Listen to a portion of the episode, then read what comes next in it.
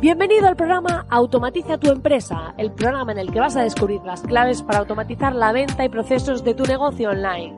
Yo soy Marina Miller y te acompañaré en esta transición en la que vas a descubrir cómo automatizar la mayoría de cosas que estás haciendo en tu negocio y poder disfrutar de más tiempo libre. Esta revolución solo acaba de empezar y tú ya formas parte de ella. Sube el volumen y acompáñame. ¡Comenzamos!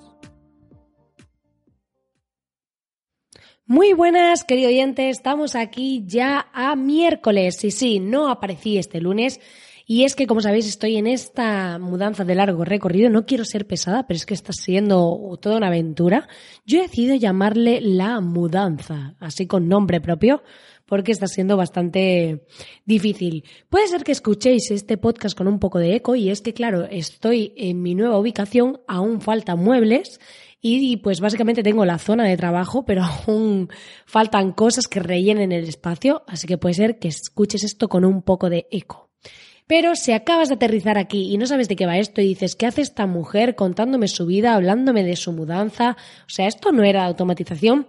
Pues sí, te diré que eh, este podcast es de automatizar tu empresa online y pues puedes entrar en soymiller.com donde tenemos una comunidad con un montón de emprendedores, con masterclasses para enseñarte temas de automatización y mucho más en soymiller.com. Es totalmente gratis, vas a poder interactuar en nuestro grupo privado donde ya estamos compartiendo muchísimas cosas, todos los que estamos ahí.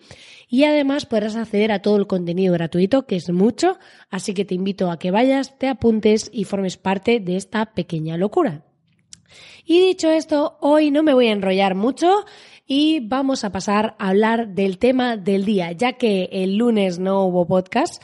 Pues eh, quiero aprovechar este miércoles para hacer un programa potente y vamos a hablar de un tema que escuece mucho a todos aquellos que dais servicio o que tenéis pensado darlo, que es el tema de presupuestos. Y vamos a hablar sobre todo de dos cosas fundamentales cómo automatizarlos y cómo optimizarlos, porque veo muchos presupuestos de compañeros, clientes que me mandan presupuestos que les han enviado y demás, y creo que hay que hacer aquí una amplia labor y por eso quiero compartir con vosotros cómo optimizar y automatizar presupuestos. Así que dicho esto, vamos a pasar al tema de este programa.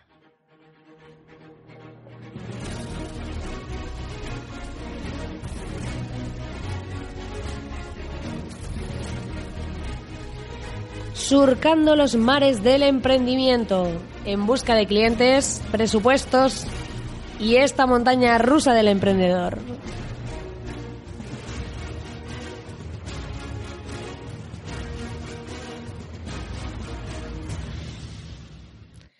Me encantan estas intros porque yo, si me vieseis, me meto aquí en el papel total, lo disfruto como una enana. Me siento yo aquí en cualquier cadena de radio aquí importante. Pero esto es lo mejor que tiene el podcast, que es autoproducción. Esto es como la autoedición de libros. Podemos eh, ser nosotros mismos quienes produzcamos nuestros programas y pues luego tendremos personas que le gusten, personas que no, pero sobre todo es poder tener nuestra pequeña vocecita al mundo para poder compartir nuestro conocimiento, nuestra visión, aprendizajes y todo lo demás. Así que yo muy feliz de estar aquí, de poder compartir con vosotros y pues hoy quiero hablaros de precisamente esto que os comentaba del tema de presupuestos. Y en primer lugar, te voy a hacer una pregunta. Vamos a empezar el programa con una pregunta. Y la pregunta es, ¿En tu presupuesto estás mostrando tu diferenciación? Y sí, te voy a dar unos segundos aquí para que te lo pienses. ¿Estás realmente, vamos a poner aquí un sonido agradable, así como las olas del mar, para que te lo pienses? Escuchamos aquí el mar mientras te lo vas pensando. Y bueno, ya fuera de bromas, eh, a ver, muchas veces los presupuestos que yo veo en muchas personas, presupuestos que a mí me mandan cuando solicito servicios de otras personas y demás, veo que muchas veces se centran en ser descriptivos en cuanto al proceso de decir, pues, por ejemplo, pues esto incluye esto, esto, esto, esto, y, y en todo caso alguno eh, suele poner el no incluye, que es muy necesario, que yo cada vez lo pongo más y va aumentando la lista de no incluye esto, esto, esto, para que no pasen estas cosas. Pero sí que tenemos que tener en cuenta que muchas veces eh, puede ser que veamos un presupuesto y se suelen centrar en aquellas cosas puramente técnicas. Y tenemos que pensar una cosa, nuestros clientes eh, y todos, o sea, tú, yo, todos, compramos emocionalmente. Entonces, hacer un presupuesto puramente técnico em, suele no tener demasiado efecto. A ver, ¿cómo te diría? Efecto va a tener porque si la persona al final te quiere comprar y está muy interesada en tu servicio, te va a comprar. Pero tenemos que pensar que en muchas ocasiones cuando estamos trabajando con una persona, cuando le proponemos nuestro servicio, es fundamental que seamos capaces de no solo mostrar la parte técnica, que sí, sino también mostrar el verdadero valor que ofrecemos. Es decir, aquellos factores que nos diferencian y trasladar muy bien los beneficios. ¿Qué quiere decir esto de los beneficios? Que seamos capaces en esa propuesta demostrar aquello que se va a llevar el cliente. Esto pasa mucho últimamente cuando ves las landing page, estas páginas de aterrizaje o de venta bien hechas, en las que eh, muestran el valor de, de lo que el servicio que se ofrece. Entonces tú entras y realmente ves ahí los valores de la empresa, qué beneficios tienes si contratas con ellos o si compras ese servicio y demás.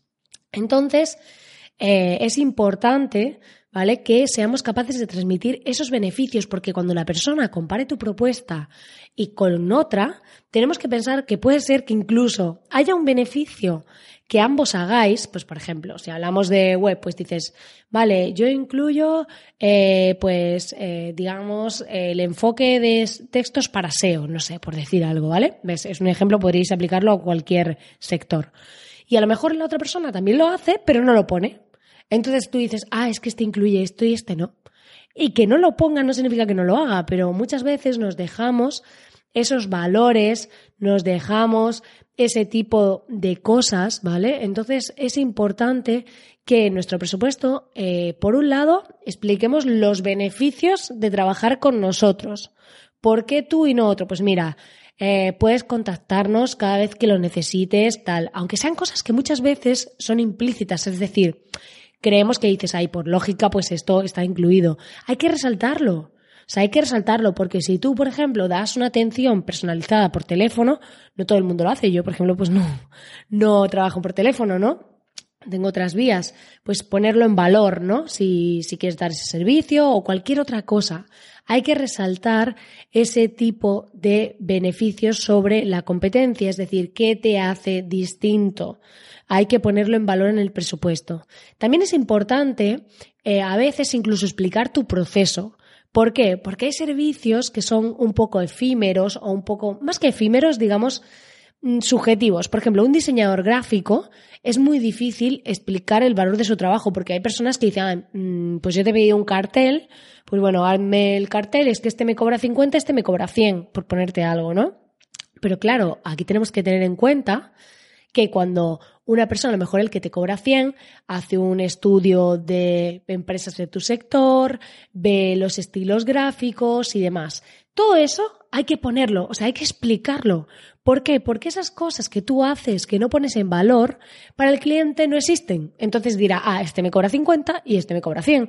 Pero si dice, oye, el de 100 me pone que hace un análisis de tal, que mira esto otro. Siempre, por favor, todas estas cosas intentando explicarlas de la forma más visual posible, ¿vale? Con iconos, pequeños textos, nada de parrafadas, por favor. Y también teniendo en cuenta el tema del mobile, es decir, que los párrafos no sean muy largos para que si lo vendes del móvil eh, que ahora veremos esta parte B de automatización del presupuesto. Eh, por eso tiene sentido con lo del móvil. Y eh, sobre todo este tipo de cosas, que seamos capaces, mm, yo siempre soy partidaria de mostrar, por un lado, las ventajas, por otro lado, el proceso, ¿vale? De cómo trabajas tú, explícaselo al cliente de forma genérica. A ver, no te vas a poner aquí día uno, hago no sé qué, no. A grandes rasgos, pero explicar eh, cómo trabajas para que entienda el valor de tu producto o servicio. Bueno, en este caso sobre todo de servicio, ¿no? Pero eh, que entienda ese valor. Es muy importante esto. Porque en muchas ocasiones no se valoran o al final todo se define por el precio porque no sabemos explicar bien por qué nosotros y no otro. Entonces es muy importante que hagas esto eh, por esta parte. Por otro lado, te diré que también ahora vamos a hablar de cómo automatizar esos presupuestos. Muchas veces yo empecé, cuando empecé en todo esto, eh, me hice una plantilla en InDesign, este programa de maquetación para revistas, libros y demás. Y lo que hacía era que tenía una plantilla base y luego iba trabajando sobre esa, modificándola y demás. Pero luego descubrí que dedicándonos a temas de online y demás, tenía mucho más sentido y se iba a percibir mucho mejor si hacía los presupuestos en formato web. Por eso, eh, como yo tenía cierta agilidad para maquetar páginas, porque utilizo como maquetador visual Elementor, que Elementor Pro, que es con la herramienta con la que solemos construir las páginas web eh, últimamente. Entonces, eh, para mí es un híbrido. Tú dices, una web, una web considerada perfecta por velocidad de carga y demás sería código, pero claro, hacerlo a código me impide poder tener cierta flexibilidad, que pueda cambiar cualquier cosa, tener dificultad para cambiar cosas y todo esto. Entonces yo dije, bueno, pues si, si encuentro este equilibrio entre, de todos los maquetadores, este es el más eh, healthy, el más sano, digamos el que menos ensucia, que puedes quitarlo y se te rompe la estructura, pero no te deja shortcodes y todo esto, estos códigos cortos en medio del texto y demás que luego eh, te vuelven loco. Entonces, eh, yo decidí que podía maquetar páginas de presupuesto de manera ágil, las podía adaptar al móvil, las podía adaptar para tablets sin tener conocimientos de programación y podía hacerlo así. Aún así, hay empresas que te permiten hacer presupuestos en formato web y ellos ya te dan las plantillas. Pero yo lo que hice fue crear mi propia plantilla, entonces utilizando Elementor, es decir, es cierto que Elementor tiene una cierta curva de aprendizaje, no es un Divi, que es este theme eh, que te deja shortcodes, que quiere decir que desinstalas el tema eh, o ese constructor, porque Divi tiene tema y constructor, y si lo desinstalas, todos los formatos te quedan en medio con códigos cortos, inmersos, entonces te va a quedar todo el texto inutilizable. En cambio, los maquetadores como Elementor, si lo desactivas, luego te va a quedar el texto sin formato, pero te va a quedar el texto. Entonces, esa es eh, la ventaja. Entonces yo lo que opté fue por decir, eh, yo utilizo esta herramienta, lo puedo hacer dentro de mi propia web, en vez de hacerlo con una empresa externa, me ahorro la cuota de la empresa externa y puedo hacer el estilo a mi gusto. Primero, normalmente yo maqueto en versión de escritorio, teniendo en cuenta siempre a la hora de diseñar cómo se va a ver en móvil, pero también directamente podéis ponerlo en formato móvil y empezar al revés. Y yo luego normalmente hago las adaptaciones. Entonces, empecé a crear mis presupuestos dentro de mi propio sitio web con, maquetándolos con Elementor.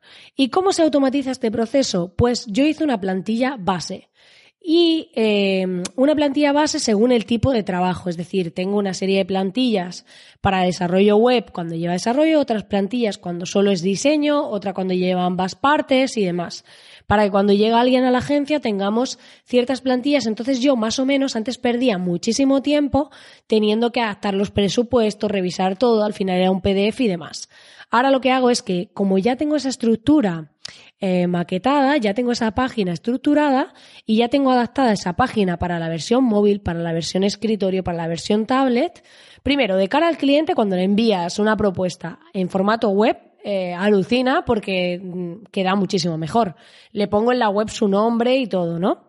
Y luego lo que hago es que em, esta segunda parte, pues voy modificando textos y demás, pero la base ya suele ser la misma y lleva los términos y condiciones en un desplegable, le meto, pues le explico el proceso, las semanas que vamos a tardar con barras de progreso y todo este tipo de cosas. Y una cosa importante que hago es que a la página le pongo contraseña. Entonces yo cuando se la mando a la persona, le mando un enlace y su contraseña y ya pueden entrar y ver la página.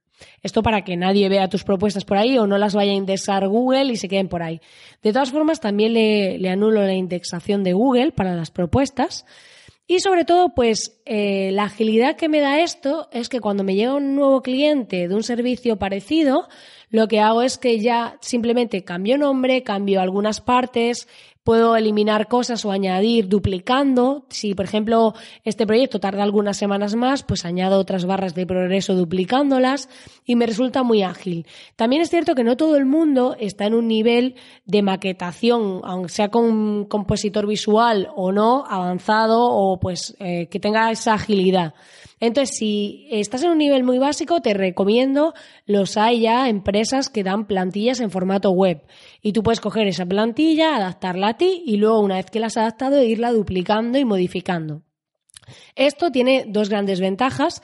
Primero, que cuando trabajamos en un documento, eh, a la hora de duplicar cosas, a lo mejor si teníamos una hoja de términos y condiciones y la hoja anterior Em, digamos, la extendemos, luego se nos queda un hueco en blanco o la de términos y condiciones no nos cabe. O sea, tenemos esa limitación de los folios, del formato A4, ¿no? O A4 o el que utilicéis. Tenemos siempre la limitación de la hoja.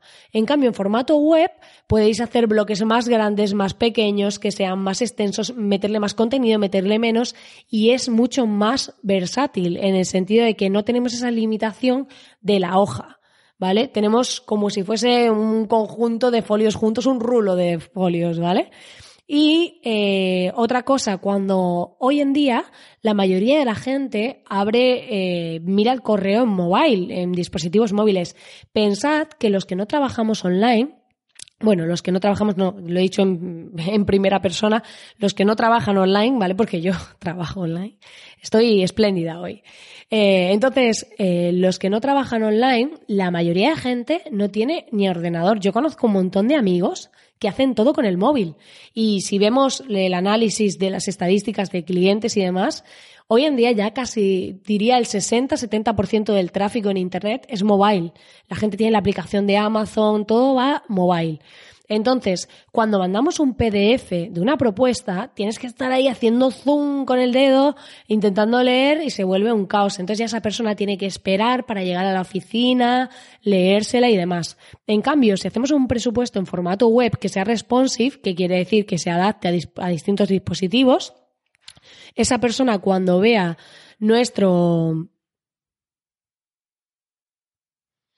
Cuando esa persona vea el presupuesto, lo va a ver mucho más fácil porque va, a estar atado al móvil o a la tablet o al dispositivo que lo esté viendo. Entonces ya no va a tener esa cosa de estar viendo, intentando ahí agrandar, quedándose ciego, queriendo ver el dispositivo. De manera que va a ser mucho más fácil para que esa, esa propuesta tenga respuesta antes, vais a transmitir una mayor profesionalidad y esa persona le va a ser muchísimo más cómodo que sea ese formato. Y además puede ser algo flexible, como decía, puedes ir cambiando, añadiendo bloques, reduciendo o haciendo lo que sea. Es una forma de automatizar las propuestas, de ser mucho más ágil y de conseguir eh, un mejor resultado a la hora de hacer presupuestos, de hacer cualquier tipo de propuesta porque eh, va a ser apta para todas las personas en todos los dispositivos. Yo, como os decía, lo suelo maquetar con Elementor. Primero hago una versión y luego adapto las otras para que... Porque él por defecto hace el responsive automático, pero luego siempre hay que hacer ajustes de tamaños de títulos, de tamaños de textos, de la imagen esta. E incluso podéis controlar en la versión móvil y tablet si hay cosas que no queráis que se vean en unas versiones, en otras sí podéis jugar con esto, porque a lo mejor hay una imagen que te interesa que se vea en versión de escritorio, pero en versión mobile no tiene sentido. Entonces, en cambio, si la utilizas una de estas empresas que hacen esto, vais a tener que adaptaros a cómo lo tengan.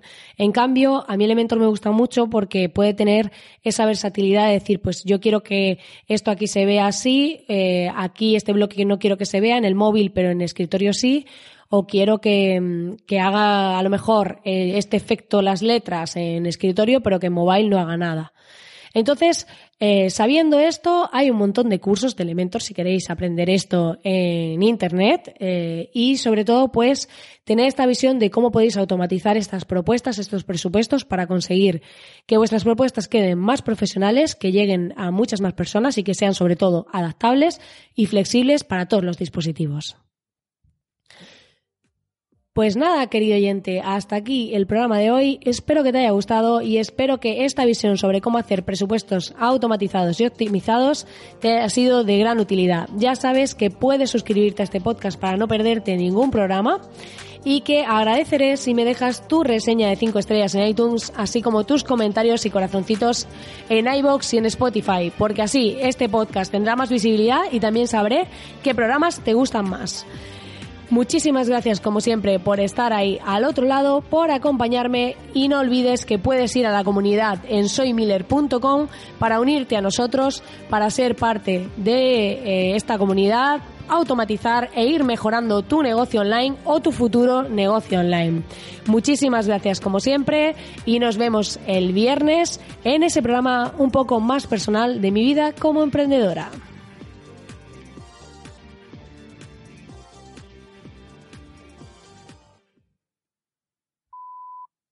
He tenido hoy que parar el podcast este varias veces y tengo un lío. No sé cómo va a quedar. Si suena algo incoherente, pues no pasa nada. Vivimos en un mundo de incoherencias.